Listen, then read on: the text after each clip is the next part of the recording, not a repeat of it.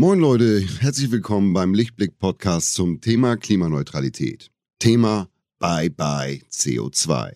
Let's do it. Hallo, schön, dass ihr wieder mit dabei seid. Eine neue Folge Bye Bye CO2 mit mir, Claire Oelkers. Und heute spielen Fabeltiere eine sehr zentrale Rolle in diesem Podcast. Genauer gesagt, das Einhorn. Heute ist nämlich bei mir zu Gast Waldemar Zeiler. Waldemar ist einer der beiden Gründer von Einhorn, einem fairen und nachhaltigen Unternehmen, das sich auf die Herstellung von untenrum Produkten spezialisiert hat. Aber Waldemar ist nicht nur Gründer, sondern auch Autor des Buchs Unfuck the Economy. In dem erörtert er, inwiefern sich die Wirtschaft und die Gesellschaft radikal neu justieren muss. Wie diese Vision genau aussieht und warum sie laut Waldemar notwendig ist, um unseren Planeten zu retten, genau das klären wir heute in unserem gemeinsamen Gespräch.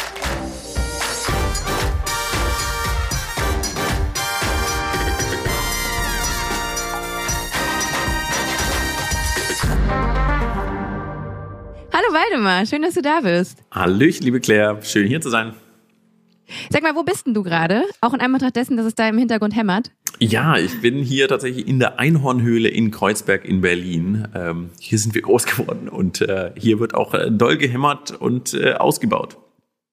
Okay, Einhörner im Hintergrund äh, bauen gerade eure Firma aus. Ähm, ist es be bewiesen, dass Einhörner in Höhlen leben?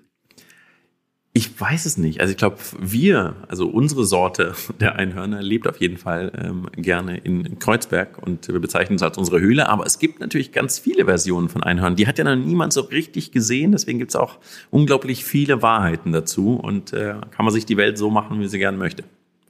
Ich werde ja heute von mir behaupten können, dass ich ein Einhorn gesehen habe nach diesem Interview, weil du bist nämlich Chief Executive Unicorn äh, von eurem Unternehmen Einhorn. Kannst du mal ganz kurz erklären, was ist das für eine Bezeichnung? Warum bist du kein klassischer CEO? Warum überhaupt? Ja, irgendwann haben wir uns ein bisschen ähm, aufgeregt oder ein bisschen lustig gemacht, auch über die klassischen Bezeichnungen, die es da so draußen gibt. Es gibt ja von ganz ähm, nüchternen Bezeichnungen da draußen, äh, Abteilungsleiter in so und so, bis hin zu total verrückten, irgendwie Wizard, irgendwas in Startups. Und ähm, bei uns trifft das alles nicht so richtig zu, weil wir alles natürlich in Frage stellen, die Art und Weise, wie man wirtschaftet, aber auch die Art und Weise, wie man führt und so weiter. Und ähm, trotzdem wollen aber viele in der Außenwelt immer noch wissen, ja, wer bist du denn eigentlich? Und deswegen haben wir uns einen Spaß erlaubt und einfach gesagt, okay, dann sind wir eben das Chief Executive Unicorn, ähm, anspielt natürlich auf CEO. Aber was wir da genau machen, hat eigentlich wenig ähm, mit der klassischen Rolle eines CEOs zu tun, sondern wir denken uns einfach Juxnamen aus und jedes Einhorn kann sich auch irgendeinen Titel geben. Ähm, und ich finde den Titel, ehrlich gesagt, der ist auch gut, dass du mich dran erinnerst. Der ist auch ein bisschen äh, alt schon. Also eigentlich müssten wir jetzt schon, schon bald einen neuen Titel finden. Ja, wo du es gerade ansprichst, ich habe ja gelesen, in eurer Firma gibt es dementsprechend auch keine Hierarchien. Alle Mitarbeiter arbeiten, wann sie Lust haben und auch von wo sie wollen. Gut, durch die Pandemie ist das ja eh alles gerade etwas ähm, flexibler. Und äh, alle bestimmen ihr Gehalt weitestgehend selbst. Da habe ich mir gedacht, what the fuck, geht das denn überhaupt gut? Ja, die große Frage ist ja, warum denkst du dir, dass das nicht gut gehen sollte? Ah, okay. Warum denke ich mir denn das so? Ja, sag mal, Claire, sag mal, warum du glaubst, dass das nicht gut gehen könnte. Was, was sind die im Podcast äh, habe ich auch mit Moritz Neumeier gesprochen und da ging es irgendwie darum, ähm, wer welche Partei er wählt. Und dann war er so, ja, kann ich dir jetzt hier auch einfach offen sagen. Da meinte ich nämlich, nee, das macht man nicht. So. Und ähnlich würde ich zum Beispiel auch über so Gehaltsgeschichten. Ne? Ich würde nie öffentlich oder auch mit Freunden darüber sprechen, was ich auch verdiene. Geht es da so ein bisschen da, darum, dass wir darauf so konditioniert sind? Ähm, Absolut. Also ich glaube, das ist, ich glaube, wir haben ganz viele ähm, Schranken bei uns im Kopf, über bestimmte Themen äh, nicht zu reden oder haben vorgefertigte Meinungen dazu und hinterfragen die gar nicht. Und und das ist total, bei dem Thema ist es natürlich total auffällig, weil wir das natürlich sehr oft bekommen. Wir haben ja auch hier irgendwie größere Unternehmen, DAX-Unternehmen, mittelständische Betriebe, die zu uns kommen und uns genau das fragen und sagen, ja, aber ist das nicht? Und dann, dann gehe ich mit denen wirklich diese, diese Reise zusammen durch und sage, was, was bewegt euch dazu, so zu denken? Und ähm, von welchem Konstrukt geht ihr aus? Und die gehen natürlich von ihrem eigenen Konstrukt aus. Dadurch, dass wir aber bei uns auch alles andere ganz anders ist, macht das in unserem Kontext total Sinn. Also für mich ist es eher so, hä, wie kann man das nicht so machen? Das ist ja, es führt ja zu viel mehr Problemen, zu viel mehr Unmut, ähm, zu viel mehr ähm, sozusagen Flurfunk und Burnout und Mobbing und sonst irgendwas. Also sagen, die Argumente sind ja eh auf meiner Seite, deswegen äh, werfe ich die Frage immer wieder zurück und sage so, warum sollte man, wenn man diese Erkenntnislage hat an Fakten, äh, das nicht so machen? Das ist ja eher äh, komisch, das äh, weiterhin so zu machen wie alle anderen. Also okay, bei eurem Ansatz geht es darum, ähm, so die Art und Weise, wie man das damals gemacht hat, aufzubrechen. Ne? Also jetzt im, im Sinne eines Unternehmens. Ähm, was für was für Mitarbeiter habt ihr denn und was für Leute kommen auf euch zu? Also sind es Menschen, die sagen, hallo, ich habe irgendwie keine Lust mehr, in, in einem Unternehmen zu arbeiten, das ebenso funktioniert, wie Unternehmen jetzt schon seit 50, 60 Jahren funktionieren? Sind es Leute, die ihr dann quasi mit an die Hand nehmen und sagt, nee, nee, das geht auch auf eine andere Art und Weise? Also ähm, wie findet ihr eure Mitarbeiter und was sind das für Leute? Ja, auch das wiederum eine spannende Frage, die wir auch oft gestellt bekommen. Das ist nämlich das zweite, die zweite Abfolge, die dann mal kommt. Okay, gut. Auf die Frage wollte mir jetzt nicht so antworten. Dann sind das bestimmt ganz spezielle Leute, die sich dann äh, dem widmen. Und äh, das ist aber auch nicht so. Also wir haben dann irgendwann gemerkt, natürlich sind wir ein etwas jüngeres Unternehmen. Ich glaube, im Durchschnitt sind wir irgendwie 31 Jahre alt. Wir haben, glaube ich, etwas mehr Frauen als Männer. Ähm, aber wir sind eigentlich relativ äh, durchschnittlich. Also die sehen vielleicht ein bisschen hipsteriger aus, ein paar haben Tattoos und natürlich kleidet man sich so, wie man sich halt irgendwie in Berlin kleidet. Ähm, aber eigentlich sind wir relativ gut vergleichbar, weil wir alle haben natürlich eine Kita durchfahren, wir haben eine Schule durchfahren, wir haben eine Sozialisierung durchfahren und ähm, haben genau diese ganzen Denkhürden und äh, Gewohnheiten und so weiter auch alle in uns. Das heißt, wir haben eigentlich einen ziemlich guten äh, Querschnitt und müssen deswegen auch sehr viel Arbeit leisten an uns selbst und auch an der Firma, um diese ganzen ja, Sachen aufzubrechen und überhaupt wieder frei denken zu können. Also wir nennen es so ein bisschen Unlearning. Wir müssen ganz viel Schissel, den wir da gelernt haben, äh, wegschmeißen. Und das ist ganz schön viel Arbeit, um dann überhaupt frei denken zu können und sagen, okay, was, was ist eigentlich logisch und was fühlt sich für uns gut an? Wenn wir mal alles weglassen, was wir sonst gelernt haben, wie würden wir es dann machen, so auf der grünen Wiese? Und das ist gar nicht so einfach, weil alle von uns so einen fetten Rucksack mitbringen und nur ihre Erfahrungen halt von früheren Arbeitgeberinnen haben oder Schule oder wie auch immer. Und dann denkst du, das kann doch gar nicht gehen. Aber das ging nur in anderen Kontext nicht. Aber das geht schon, wenn man will. Als du äh, mit deinem Partner Philipp äh, Einhorn gegründet hast, war da zuerst irgendwie äh, der Wunsch, diese Philosophie zu verfolgen? Oder war da zuerst die Idee, weil jetzt komme ich nämlich zu euren Produkten, war da zuerst die Idee, lass uns Kondome machen? In fair und nachhaltig? Was war zuerst da? Das Produkt war gar nicht, war am Anfang überhaupt nicht relevant. Also es ging, glaube ich, am Anfang war der Frust. Ähm, ich glaube, Philipp und ich waren einfach maximal frustriert, wie unsere Wirtschaft funktioniert. Und ähm, in meinem speziellen Fall, ich hatte sieben Gründungen vorher ähm, gehabt ähm, und die alle mehr oder weniger gegen die Wand gefahren.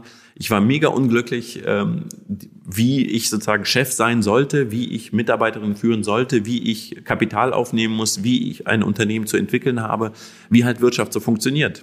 Was waren denn das für, für Startups ähm, denen du dich vorher gewidmet hast? Das waren ganz viele. Also das erste Startup habe ich, glaube ich, in der 12. Klasse äh, während meines Abiturs gemacht und das war die Z&B Berufseinsteigeragentur und da habe ich mit meinem besten Freund zusammen einfach Lebensläufe und Anschreiben für andere Mitschülerinnen äh, geschrieben, die sich halt auf eine Ausbildungsstelle beworben haben oder irgendwo ein Praktikum suchten oder wie auch immer und ähm, ja, Lebensläufe und Anschreiben optimiert. Das war so das erste Unternehmen, aber da war alles dabei, von, ähm, von Online-Ratgeber bis UMTS-Stick-Verleih bis äh, virtueller Goldhandel mit World of Warcraft ähm, oder in World of Warcraft. Ähm, was war denn da noch alles dabei? Ähm, ich muss da selber drüber nachdenken, weil das äh, sieben äh, Stück auch sehr weit zurückliegen. Ähm, ja, also viel, ähm, viel Digitales, weil es da auch niemand gab, der das irgendwie besser konnte. Also das, das Digitale war natürlich da ideal vor ähm, vor fünf, sechs, sieben, acht Jahren natürlich da zu starten, weil es niemand besser konnte. Ähm, und zwischenzeitlich war auch immer wieder mal kurz eine Angestelltenphase. Ähm, da war ich aber maximal sieben Monate drin. Dann wurde ich entweder gefeuert oder habe gekündigt. Also ich habe dann irgendwann. Was hast du eigentlich studiert, äh, dass du quasi erstmal dahin ich habe äh, äh, International, International Business habe ich studiert ähm, in äh, Holland und in, äh, auf den Philippinen und ah, genau. Wo auf den Philippinen? Ich bin halb Philippiner übrigens. Ach, wirklich? Ähm, ja gut, mhm. Äh, da gibt's ja hauptsächlich äh, nur Manila. Ähm, mhm. Und ich war auch sehr froh, wenn ich irgendwie rauskam aus Manila, weil es ist ja, die Philippinen sind so wunderschön mit ihren 7000 Inseln, aber Manila ist jetzt nicht gerade der schönste Fleck auf Erden. Das stimmt wohl. Ähm, genau, aber es war International Business, aber eher sozusagen, weil ich gar nicht wusste, was will ich irgendwann mal werden. Ich habe natürlich diesen Virus in mir gehabt, dann irgendwann mal ähm, zu gründen. Da habe ich mich angesteckt und äh, kam auch nie wieder weg. Aber wenn man gerade nicht die richtige Idee hatte, dann schien irgendwie International Business, also BWL mehr oder weniger, da der richtige Weg, weil damit kann man alles und nichts werden.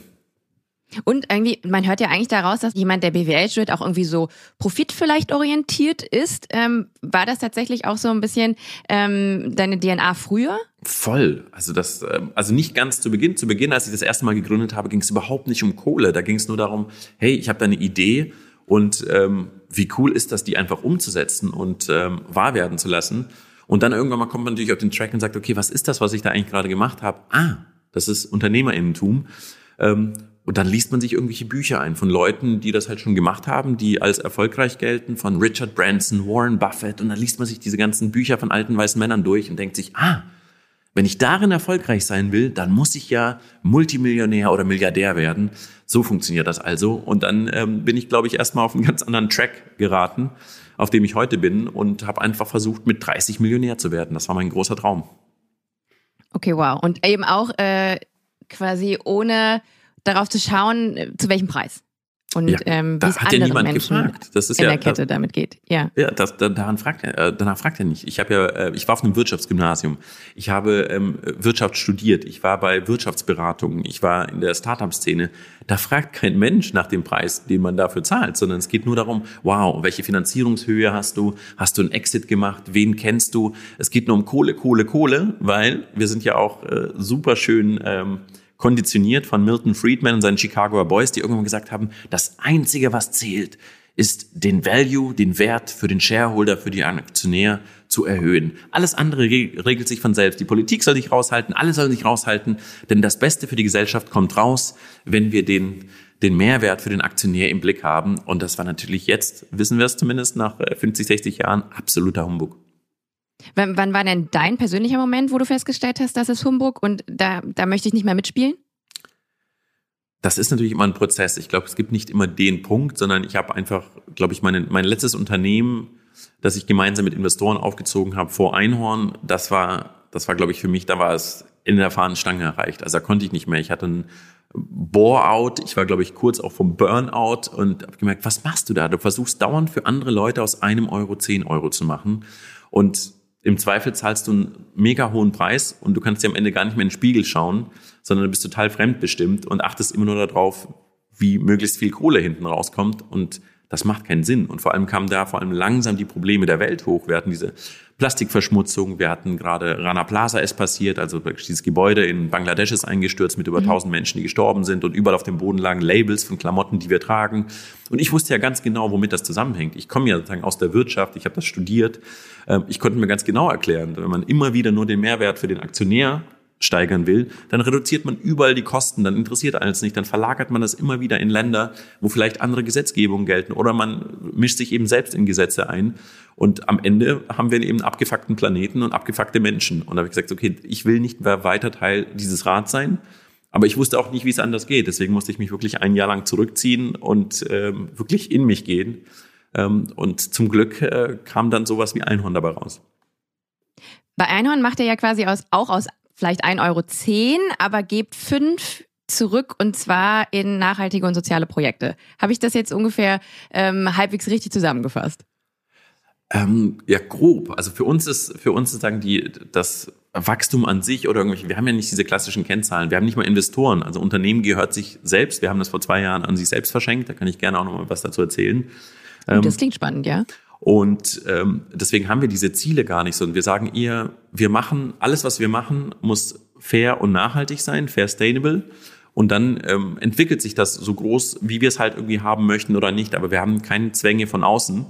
Ähm, und deswegen sagen, das, das, was wächst, wächst halt in einem, in einem gesunden Art, auf eine gesunde Art und Weise. Und wir gucken eben, dass wir die gesunde Art und Weise heißt auch, dass wir alle an den Früchten unserer Arbeit beteiligen und möglichst wenig ähm, Fußabdruck, in welcher Hinsicht auch immer, auf dem Planeten hinterlassen. Weil jedes Unternehmen richtet durch das normale Wirtschaften einen gewissen Schaden an. Und ähm, aktuell sind wir noch nicht da, dass wir diesen, dass wir wirklich nur Positives leisten können, sondern aktuell sind wir eben dabei, noch den Schaden möglichst gering zu halten. Ähm, auch das wäre schon ein toller Fortschritt, wenn die meisten Unternehmen ihren Schaden möglichst gering halten würden. Ähm, und das versuchen wir eben mit ganz vielen Maßnahmen, und äh, versuchen das auch möglichst transparent für andere ähm, zu, zu gestalten, damit man auch davon lernen kann, von unseren Fehlern lernen kann. Du hast jetzt gerade schon ähm, den Begriff äh, Fußabdruck genannt. Wir machen hier in dem Podcast immer eine Kleinigkeit. Wir berechnen, er heißt ja Bye Bye CO2, wir berechnen den CO2-Fußabdruck ähm, unserer Gästin. Und das würde ich jetzt auch gerne mal mit dir machen, wenn das für dich in Ordnung ist. Voll gut, voll gut. Auch wenn ich jetzt schon sagen kann, dass der wahrscheinlich äh, viel zu hoch sein wird, ähm, aber let's do it. Tatsächlich. ja. Also. Was lässt sich denn jetzt, äh, jetzt schon im Vorhinein glauben, dass du da nicht so gut bei abschneidest? Naja, ich muss, also wenn ich das Berufliche dazu zähle, ähm, sind halt immer wieder Reisen auch nach Malaysia ähm, eingeplant und damit sprengst du den Rahmen sofort, ähm, sozusagen mit dem mit den yeah. Flugkilometern. I know. Ja. What you're talking about. Ich bin ja ähm, als Reporterin für ProSieben Galileo unterwegs und da fliegen wir halt äh, viel, auch Langstrecke. Und oh Gott, oh Gott. Der deutsche Durchschnitt liegt bei 11,17 äh, Tonnen pro Jahr. Mein Wert ist ungefähr doppelt so hoch natürlich aufgrund eben ähm, meiner geschäftlichen Reisen. Ähm, und ich bin total gespannt, welcher Wert bei dir rauskommt. Ich muss dir dazu ein paar Fragen stellen. Ich bitte um, äh, um ehrliche Antworten. Ähm, wie viele Personen wohnen in deinem Haushalt? Drei. Drei. Okay. Ähm, Wohnfläche? 130. Ah, das, das ist eine schöne Größe. Zu dritt. Das ist ziemlich ähm, groß. Art der Heizung, fossil, erneuerbar. Das ist, glaube ich, fossil. Also es ist eine Gasheizung. Und dein persönlicher Strom, äh, Strommix oder Ökostrom? Ökostrom. Das bisschen, was wir machen können. Ja, ähm, sage ich auch ganz gerne an dieser Stelle, ist auch relativ einfach. Also man ist irgendwie so drei Klicks entfernt von Ökostrom, finde ich immer. Oder? Ja, voll. Also nur drei Klicks entfernt zum Ökostrom von Lichtblick. Für alle NeukundInnen gibt es mit dem Code Podcast50 einen 50-Euro-Bonus auf alle Lichtblick-Produkte für eure klimaneutrale Energie für zu Hause und unterwegs. Den Link und weitere Infos findet ihr in den Show Notes. Nutzt du den öffentlichen Verkehr? Unbedingt. Ich habe so eine Jahreskarte. Und ah, okay. mache auch viel Fahrrad oder ab und zu mal so einen Elektroroller, das finde ich auch ganz spannend. Äh, mietest du dir denn einen genau. oder hast du einen? Nee, nee, ich miete mir dann einen. Ja, da gibt es ja jetzt auch so viele, äh, so viele Firmen, die das anbieten, gerade so in Berlin. Ich habe ja einen eigenen. Ich habe so ein Moped, oh, so ein nice. E-Moped. Und man sieht mich immer oft äh, den Akku rumtragen. Der ist unfassbar schwer. Ähm, und den lade ich dann halt zu Hause mit meinem Ökostrom. Und dann fahre ich ja weiter. Ich habe so eine Reichweite von, von 60 äh, Kilometern. Und es ist halt mega, gerade in Berlin. Ne? Ähm, ich muss aber auch sagen, ich fahre manchmal relativ frech und fahre dann auch manchmal auf dem Fahrradweg, was man eigentlich nicht darf. Aber offiziell ist man, muss man sich so verhalten wie ein Auto. Mache ich manchmal nicht. Aber ähm, weiß, er kann immer so Staus umfahren und so. Aber das bleibt unter uns. Ähm, jetzt kommen wir zum spannenden Part. Flugreisen Europa, also quasi auch innerdeutsch, falls du innerdeutsch fliegst. Und dann die nächste Frage wäre Flugreisen transkontinental und das in Stunden pro Jahr. Ja. Vielleicht auch mal so Prognose für die nächsten zwölf Monate. Ja, also innerdeutsch fliege ich auf keinen Fall. Da ist nur die Bahn, aber trotzdem in Europa muss man trotzdem auch mal geschäftlich fliegen. Deswegen würde ich es vielleicht zehn Stunden innereuropäisch okay. machen. Und äh, transkontinental, du hast schon äh, Malaysia erwähnt. Genau, so alle, Wie oft bist du da? So alle zwei Jahre muss ich, äh, muss ich da auf jeden Fall hinfliegen und der Flug ist, glaube ich, zehn Stunden hin, zehn Stunden zurück. Also vielleicht zehn Stunden pro Jahr. Also wie gesagt, alle zwei Jahre fliege ich da auf jeden Fall mindestens hin. Das musst du gleich nochmal genauer erzählen. Also du fliegst nach Malaysia, weil dort was genau nochmal herkommt? Weil dort die Kondomfabrik ähm, steht, ähm, mit der wir zusammenarbeiten und weil auch sozusagen unsere Lieferkette, Teil der Lieferkette äh, in Malaysia kommt aus Kautschuk her oder aus ähm, Nord äh, Südthailand, sind direkt an der Grenze.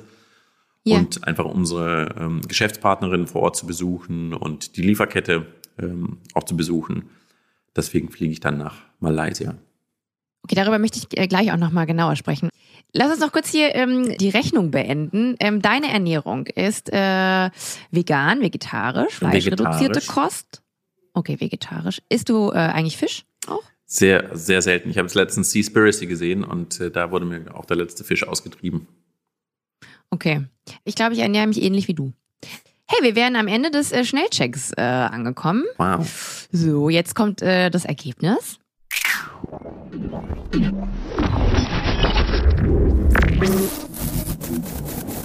Dein CO2-Fußabdruck liegt bei 9,34 Tonnen. Wie geht's dir damit?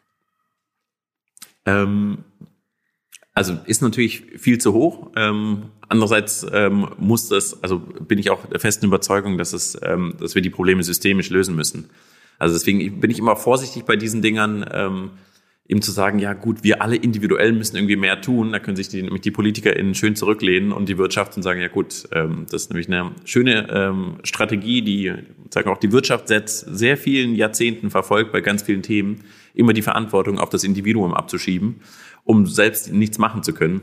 Was muss sich denn systemisch ändern, damit jetzt dein CO2-Fußabdruck kleiner wird? Na, ich als Konsument sozusagen sollte eigentlich nur Produkte ähm, konsumieren, im besten Case, die halt einen sehr, sehr niedrigen Fußabdruck haben. Ähm, und das sollte eben auch bezahlbar und möglich sein für alle, weil es ist ähm, das wahnsinnig schwierig irgendwie, wenn wir jetzt sagen, gut, jetzt müssen alle zum Beispiel kein Fleisch mehr essen.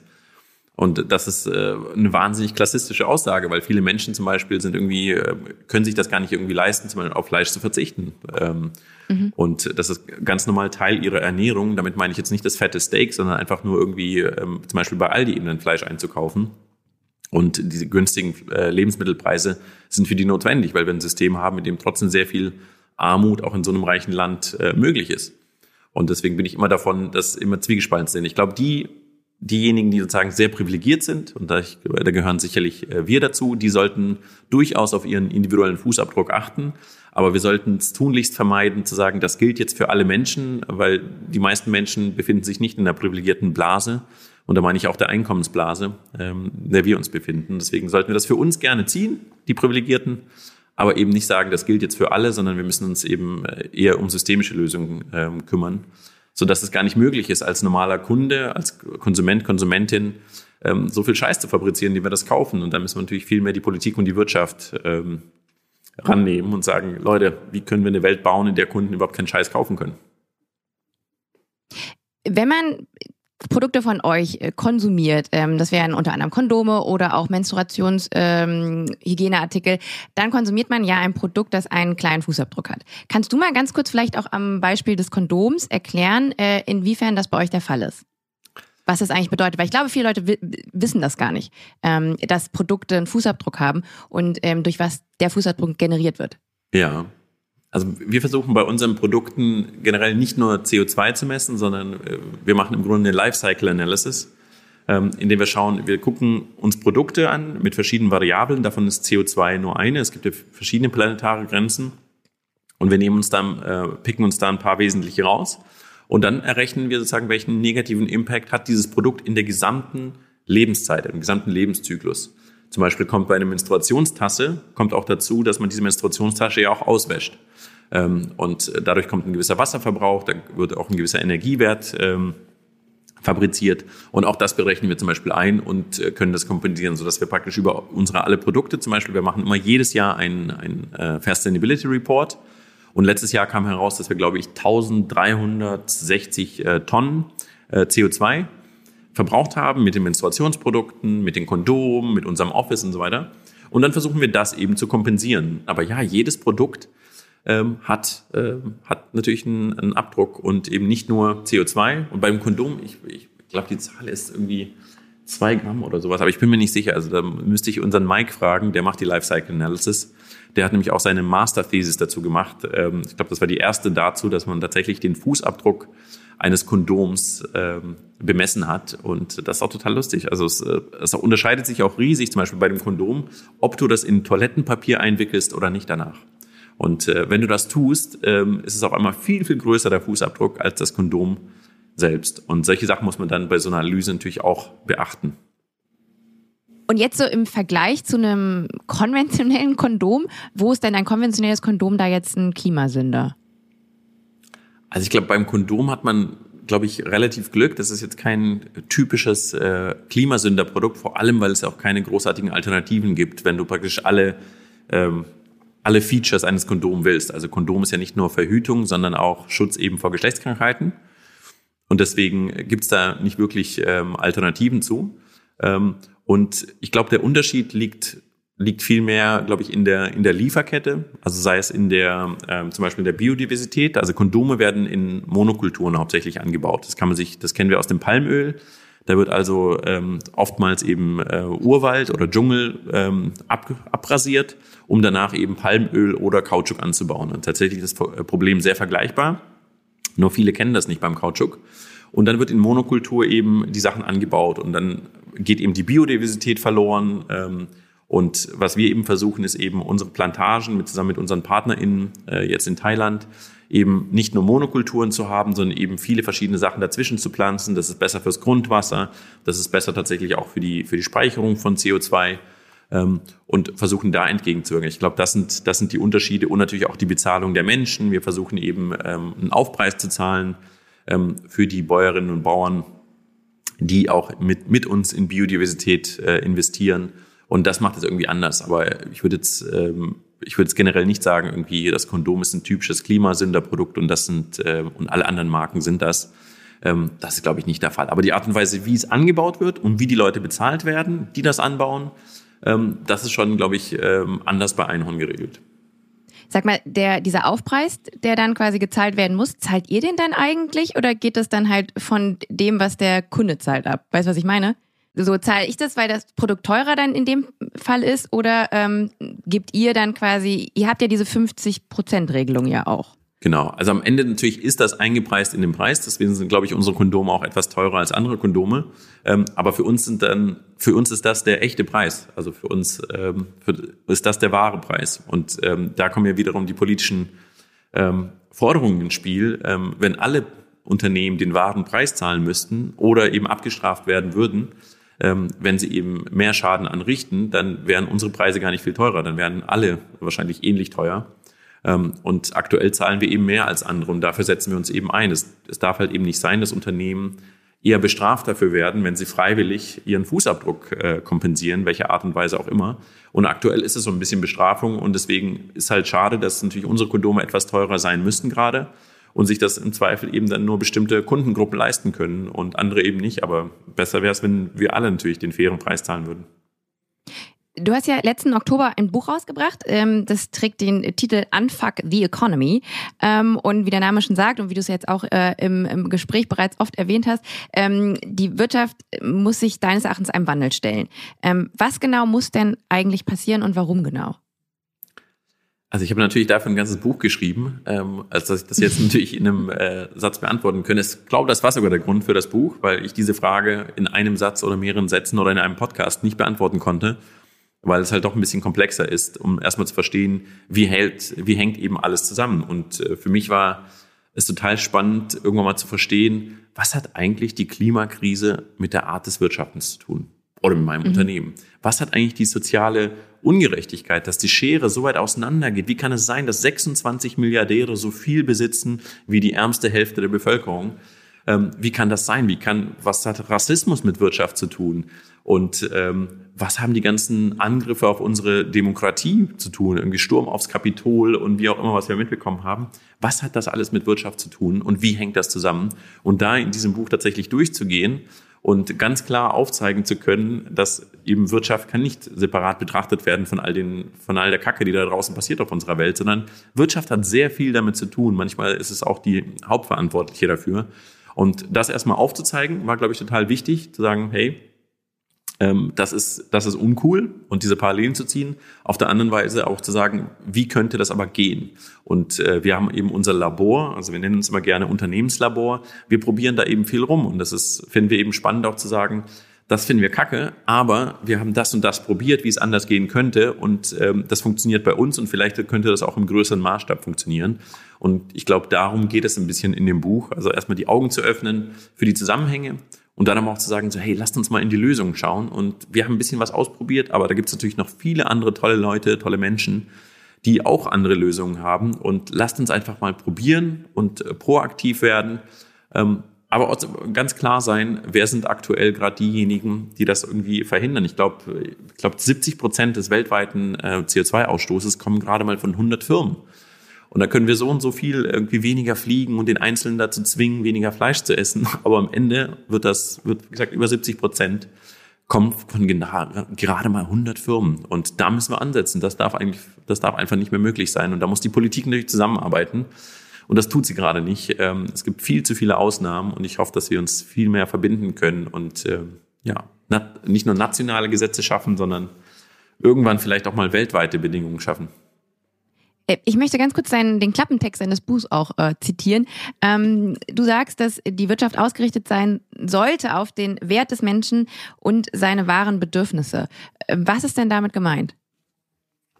Was sind diese Werte? Na, aktuell ist es ja so, dass es total normal ist, dass wir, sobald wir einen Job annehmen, alles sozusagen unser gesamtes Leben und äh, unsere Bedürfnisse hinten anstellen und in den Dienst der aktuellen Firma, Organisation und so weiter stellen. Das heißt, das fängt davon an, dass irgendwie 9 to 5 bestimmte Arbeitszeiten feststehen, dass überhaupt nicht darauf ähm, Rücksicht genommen wird, ob wir gerade eine Familie gegründet haben, ob wir zum Beispiel Menschen pflegen müssen, ob jetzt eine gerade eine Pandemie ist oder wie auch immer, sondern man muss einfach weiter funktionieren.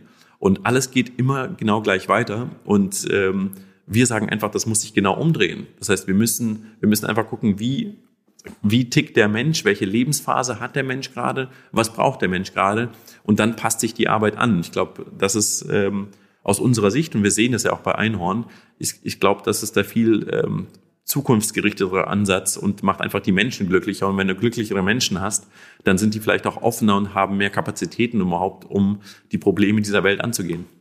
Weißt du, was ich ganz interessant finde? Ich dachte jetzt eigentlich, dass, äh, wenn ich dir diese Frage stelle, dass du mir antwortest mit ähm, Menschenrechte, die verletzt werden an den Orten, wo Ressourcen herkommen, ähm, die für unsere Produkte und für die Herstellung notwendig sind und so. Und ähm, aber im Endeffekt hast du ja gerade tatsächlich äh, den Menschen hier in der westlichen Welt angesprochen, ähm, der der irgendwie in seinem Unternehmen sitzt und unglücklich ist, weil er sich in einem Hamsterrad befindet. Das finde ich äh, eigentlich ganz spannend. Ähm, aber bezieht sich das nicht auch auf den Menschen, der quasi ganz am Anfang der Kette steht? Natürlich, natürlich. Und das, das geht aber, indem wir tatsächlich die, die Menschen, egal wo sie sind, als Menschen behandeln. Und wir haben jetzt, wir können natürlich, wenn wir in Berlin das Unternehmen gründen, haben wir hauptsächlich erstmal Einfluss auf die Menschen, die hier bei Einhorn arbeiten. Und wenn wir die entsprechend äh, wie Menschen behandeln, dann sind diese auch viel offener tatsächlich für die ähm, ihre gesamte Wertschöpfungskette eben auch so zu behandeln. Und das passiert ja auch. Also wenn wir Menschen Menschen sein lassen, erstmal vor Ort, auf die habe ich Einfluss, dann können wir auch viel mehr bewirken ähm, in unserer gesamten Lieferkette. Und das tun wir ja auch ähm, und müssen dann natürlich sehr viel mehr tun. Ähm, aber man muss sich ja erstmal selbst ins Reine bringen, man muss erstmal über Luft zum Atmen haben, um, um dann überhaupt anderen überhaupt helfen zu können. Und, ähm, und deswegen ist ja sozusagen dieses positive Bild, was wir, was wir zeichnen, ähm, kommt ja allen zugute. Also die Menschen sind glücklicher in so einem Umfeld und können dann auch viel mehr Sachen beachten. Aber da gibt es natürlich krasse Roadblocks ähm, und das ist natürlich Vermögen. Also sowas ist nur möglich, weil wir die Früchte der Arbeit ganz anders verteilen. Denn es ist immer eigentlich, haben sehr viele Unternehmen, jetzt mal Corona ausgeklammert, genug Kohle oder erfolgreiche Unternehmen, die jahrzehntelang ähm, erfolgreich waren, haben eigentlich genug Kohle, um alle in der Wertschöpfungskette fair und nachhaltig zu versorgen und sie menschlich zu behandeln. Aber das Problem ist, dass eben die Früchte der Arbeit sehr konzentriert einer kleinen Menge von Menschen immer zufließen, meistens den Investoren, den EigentümerInnen und so weiter, den Aktionären ähm, und damit immer viel zu wenig Kohle übrig bleibt, um alle anderen eben fair zu behandeln. Und das ist auch etwas, was wir extrem anprangern und deswegen haben wir unsere Firma eben verschenkt, weil das lief nämlich genau auf dasselbe raus. Philipp und ich wären Multimillionäre gewesen und hätten irgendwann mal unser Midlife Crisis mit 45 gesagt, ach, wir haben zwar hier ein tolles Unternehmen aufgebaut mit vielen anderen, aber jetzt will ich doch irgendwie einen Porsche haben und ich will mein fettes Haus haben. Und äh, ja, jetzt, jetzt verkaufe ich das Unternehmen wie einen Kartoffelsack. Ähm, und die nächsten Investoren versuchen natürlich den Preis wieder reinzuholen, den sie mir und Philipp gezahlt haben und werden natürlich das ganze Unternehmen auspressen. Das können wir nicht machen. Wir müssen unseren Einhörnern ein Versprechen abgeben, dass das niemals passiert und haben eben dann ähm, unseren Vertrag, unseren Gesellschafterinnenvertrag so geändert, dass es von dem Unternehmen unverkäuflich ist. Also Einhorn kann von niemand gekauft werden. Alle Gewinne, die mit Einhorn erwirtschaftet werden, fließen in die Firma, die können nicht extern fließen und alle EinhörnerInnen entscheiden gemeinsam, was mit diesen Gewinnen passiert. Und deswegen können wir über 50 Prozent unserer Profite eben die gesamte Wertschöpfungskette stecken äh, und können alle fair behandeln. Und äh, deswegen geht's jetzt Philipp und mir nicht schlecht. Wir werden wahrscheinlich niemals Millionäre, aber wir haben trotzdem den besten Arbeitsplatz auf der Welt, den es gibt und verdienen trotzdem gut. Höre ich da auch ein bisschen raus, dass, ähm, dass ihr nicht ausgeschlossen hättet, dass wenn dann eben die Midlife Crisis äh, äh, hart ingekickt hätte, ähm, dass ihr dann doch irgendwie dazu, äh, dazu verlockt gewesen wärt? Eure Firma voll, zu verkaufen und damit viel Kohle zu machen. Woher kommt denn das, dieser Drang in uns Menschen, ähm, dann im Endeffekt doch gerne viel Geld zu haben? Na, ist glaub, das irgendwie so ein Urinstinkt von uns? Nein, das ist totaler Quatsch. Denn Geld wurde ja erfunden. Es gab ja die meiste Zeit, äh, die Menschen auf der Welt sind, gab es ja gar kein Geld. Ähm, wir sind einfach so sozialisiert. Das sind die letzten, ähm, keine Ahnung, zwei, drei Jahrhunderte, die Industrialisierung, der Kapitalismus, ähm, haben das einfach sozialisiert, dass das die Währung ist für Erfolg und für Glück. Ich meine, schau dir an, sagen, wie Nationen ihr, ihren Wohlstand bemessen oder wie gut sie vorankommen, das ist das Bruttoinlandsprodukt das BIP. Mhm. Und das ist totaler Quatsch. Das haben inzwischen so viele Wissenschaftler bewiesen, dass es, also, das muss man sich mal vorstellen, das BIP steigt, wenn irgendwo ein Öltanker auf Grund läuft und all das Öl läuft aus. Das steigt, weil die ganzen Aufräumarbeiten Arbeit kreieren. Und damit kommt das BIP rein. In BIP wird aber nicht bemessen, zum Beispiel die Care-Arbeit von Frauen. All die Arbeit, die Frauen leisten, zum Beispiel mit ihren Kindern, fließt überhaupt nicht da rein in den BIP. Und so viel, das Müsste das nicht auch mit psychologischer Gesundheit auch gleichgestellt werden?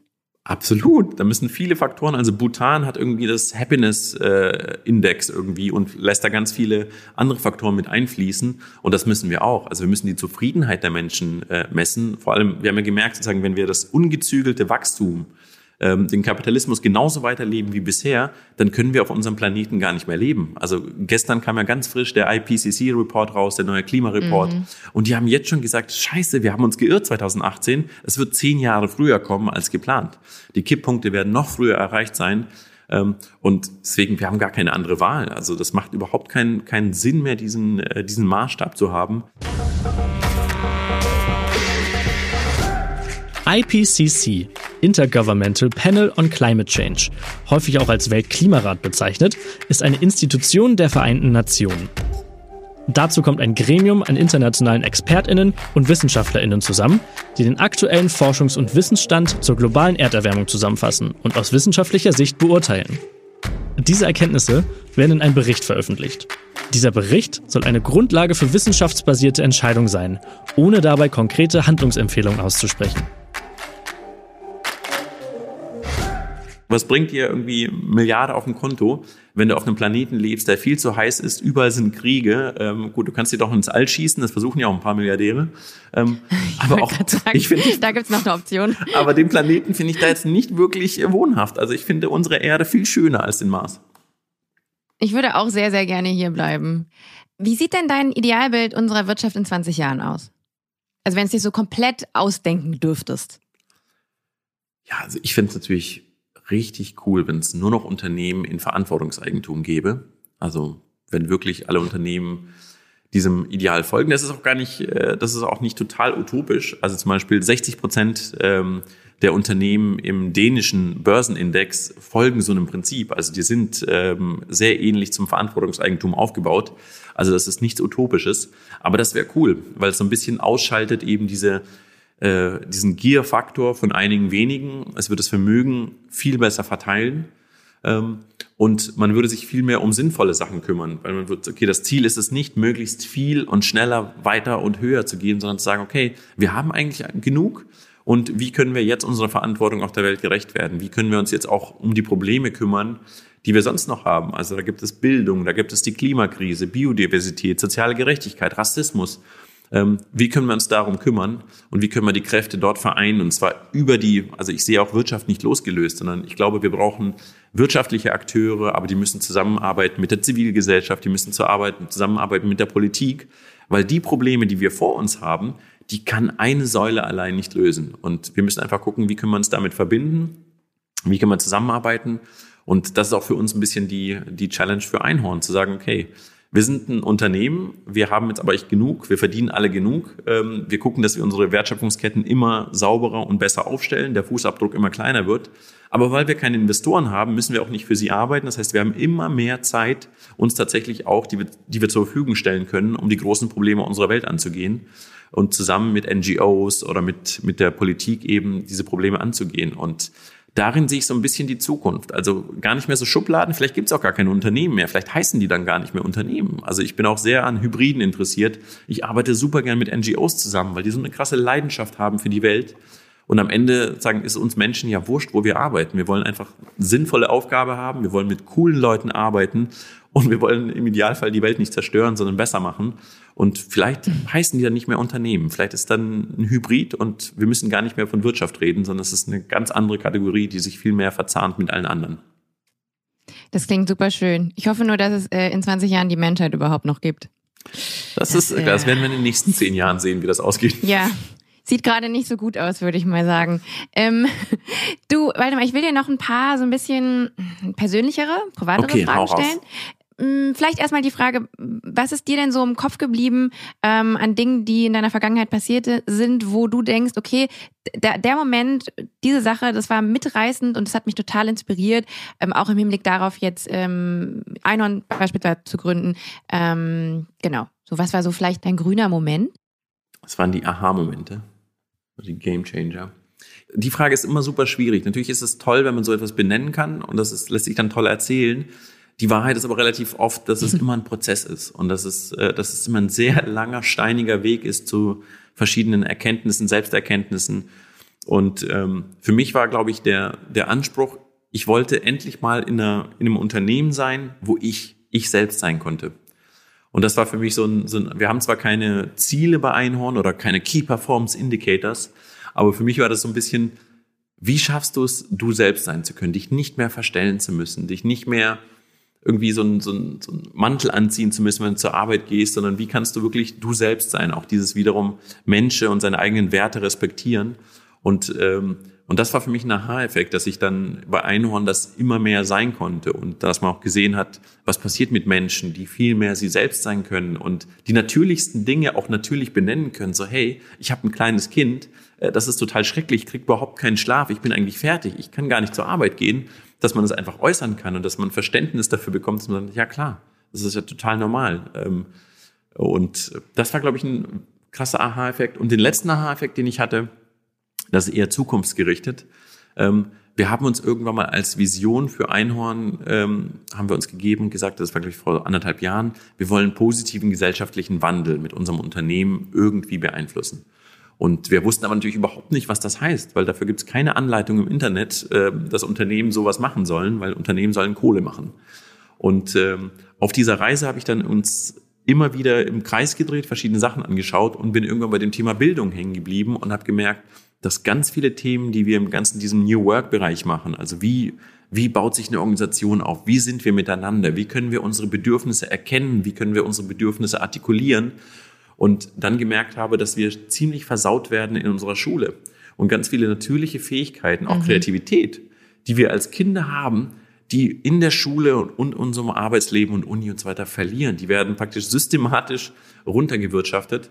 Und ähm, deswegen bin ich gerade absolut äh, begeistert von, äh, von Bildung und zu gucken, wie können wir es tatsächlich schaffen, dass wir Kompetenzen lernen oder zumindest nicht verlernen auf diesem Weg, weil dann hätten wir, glaube ich, den positiven gesellschaftlichen Wandel massiv positiv beeinflusst. Und ähm, das ist jetzt gerade meine letzte Aha-Erlebnis, zu sagen, wenn wir wirklich eine bessere Arbeitswelt wollen, dann müssen wir, glaube ich, noch früher ansetzen, nicht mit irgendwelchen Coachings und äh, tralala, sondern zu gucken, wie können wir wirklich in der Schulbildung, in der Kita anfangen, unsere Kinder nicht zu versauen. Und ich habe natürlich einen, äh, einen einen kleinen Sohn, der wird nächstes Jahr wahrscheinlich eingeschult. Also bei mir ist es äh, ganz, äh, ganz dringlich.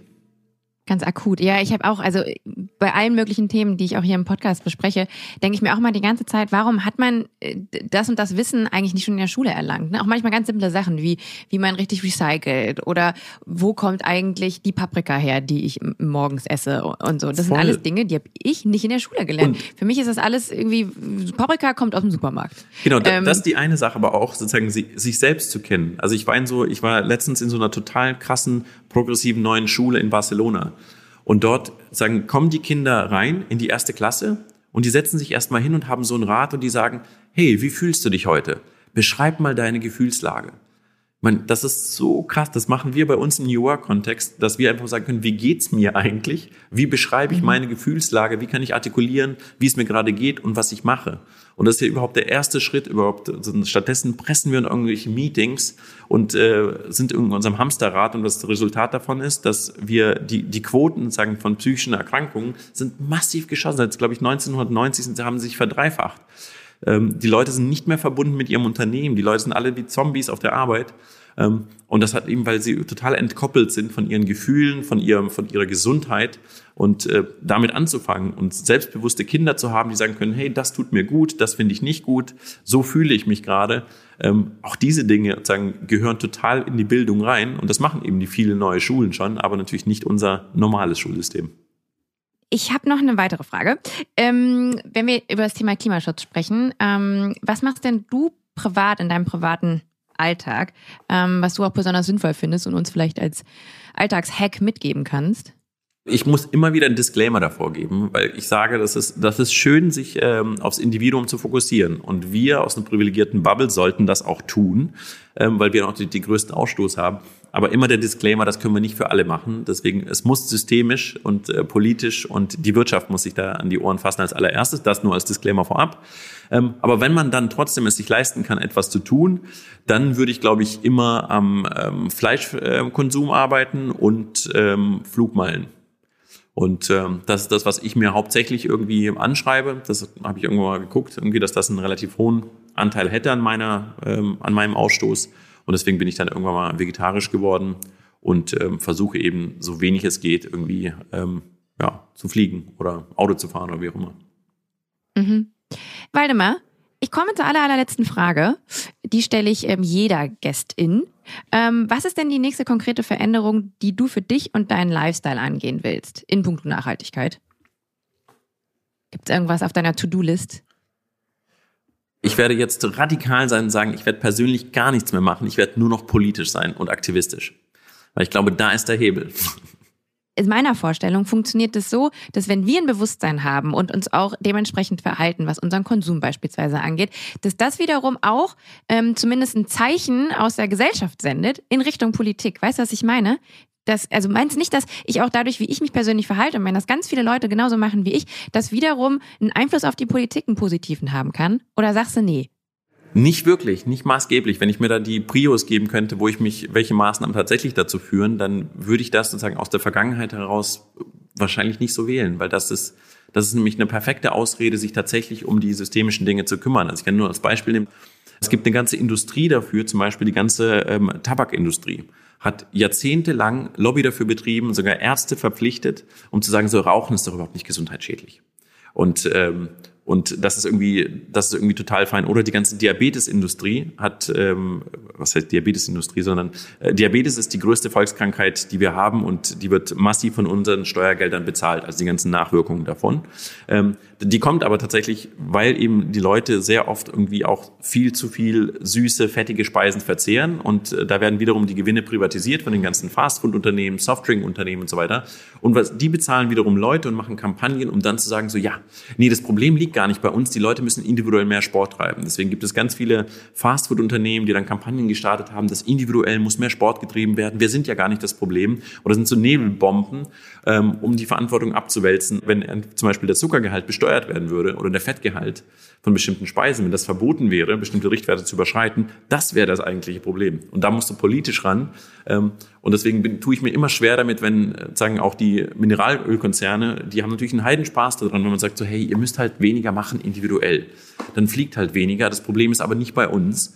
Ähm, da tue ich mir immer sehr schwer mit, weil wir müssen uns, glaube ich, alle viel mehr politisch einsetzen. Also wenn, wenn ich dir empfehlen könnte, wo du dich zukünftig mal einsetzen solltest, solltest du noch mehr darauf achten, was du persönlich machen kannst.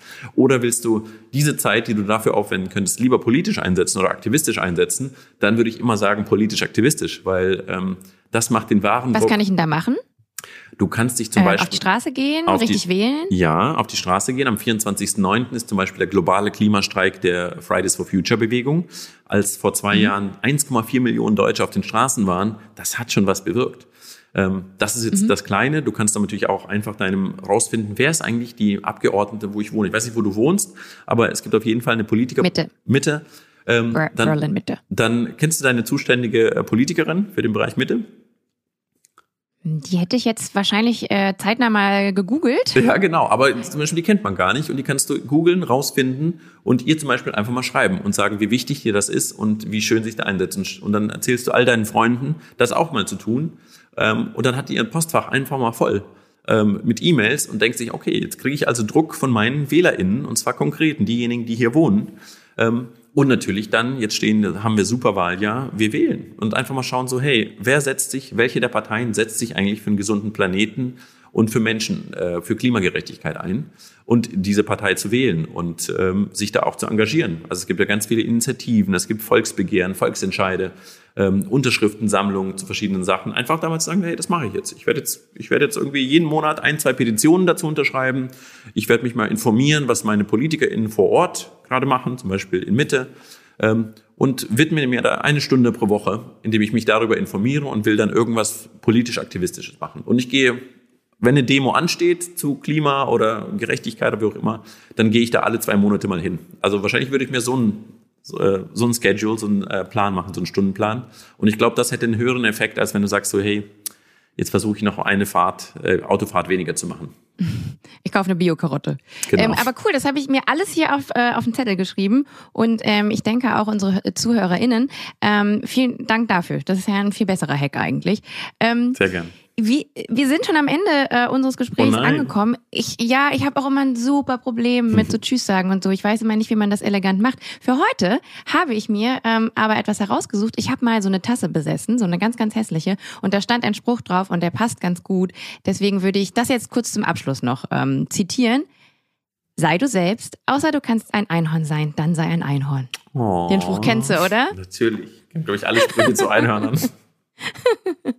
Äh, und damit ähm, vielen, vielen Dank dir, Waldemar, für deine Zeit ähm, und für das Gespräch. Danke, sehr Bin gerne. Sehr viel schlauer als vorher. Oh, das freut ähm, mich. Dir alles Gute. Tschüssi, Claire. Tschüss. So, liebe HörerInnen, ich möchte noch mal ganz kurz zusammenfassen, was wir aus dem heutigen Gespräch mit Waldemar alles mitnehmen können. Es klingt vielleicht ein bisschen weird, aber man sollte mit sich selber in den Dialog treten und da mal nachhorchen. Bin ich eigentlich wirklich glücklich? Und ist mein Streben nach Glück und Erfolg nicht insgeheim das Streben nach Geld und Profit? Und eile ich da nicht veralteten Maßstäben hinterher? Bin ich eigentlich glücklich mit meinem Job oder fühle ich mich da insgeheim wie im Hamsterrad? Die eigene psychische Gesundheit sollte oberste Priorität haben und alles andere sollte sich darunter einordnen.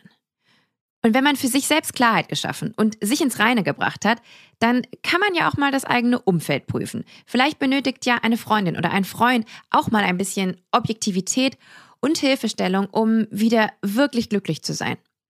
Und wenn man dann schon mal dabei ist, beruflich veraltete Strukturen zu hinterfragen, dann kann man das auch einfach mal auf den Alltag abbilden. Vielleicht gibt es da ja irgendwelche Routinen, die einfach nicht notwendig sind. Vielleicht weil sie keinen Sinn machen, egal ob in ökologischer Hinsicht oder einfach der eigenen Seele nicht gut tun. Ich meine, wir sind Gewohnheitsmenschen, das hat natürlich auch viel Gutes, aber dabei verschleppen wir auch gerne mal Unnötiges. Also einfach mal den Ballast des Alltags abwerfen.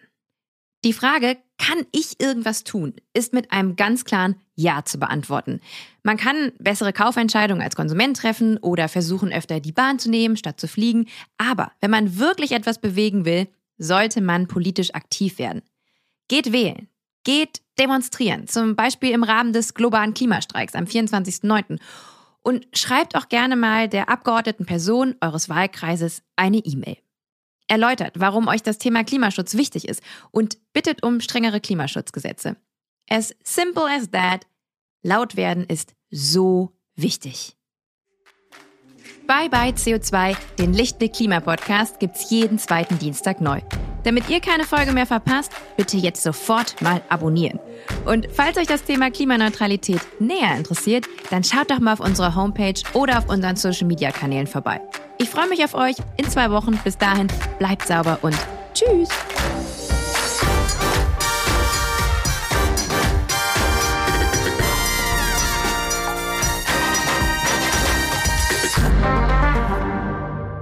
Eine Produktion von Podstars für Lichtblick.